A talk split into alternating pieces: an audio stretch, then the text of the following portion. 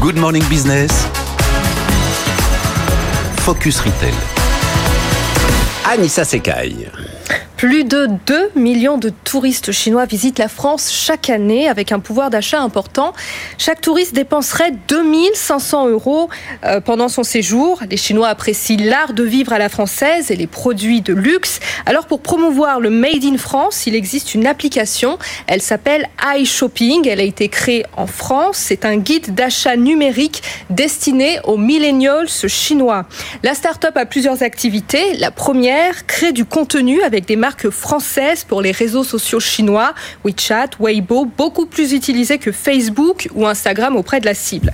Ça permet aux marques françaises de tester leurs produits sur ce marché à distance avant d'ouvrir un magasin. Le dernier exemple euh, en date s'appelle Sinabre. Il est spécialisé en accessoires haut de gamme pour hommes. Il a fait appel à la start-up pour réaliser, avec une influenceuse chinoise, un article pour présenter les produits. Un argument a tout de suite séduit la clientèle. Le président Emmanuel Macron porte des cravates de la marque. Résultat, 15 hmm. 000 euros de vente en trois, jours seulement pour une enseigne inconnue sur le territoire. Encore une victoire de la French Touch. Autre activité, iShopping propose aussi des itinéraires pour aller faire des achats. 1000 boutiques sont référencées et géolocalisées à Paris et bientôt à Bordeaux, Nice et Marseille.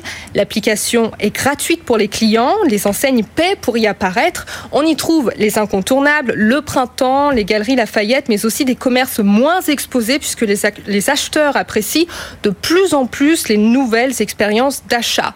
Cette application valorise les commerces français et répond aux attentes des millennials chinois qui préfèrent voyager de façon individuelle et sans guide touristique. Anissa Seka et les pépites du retail, c'est tous les matins sur BFM Business.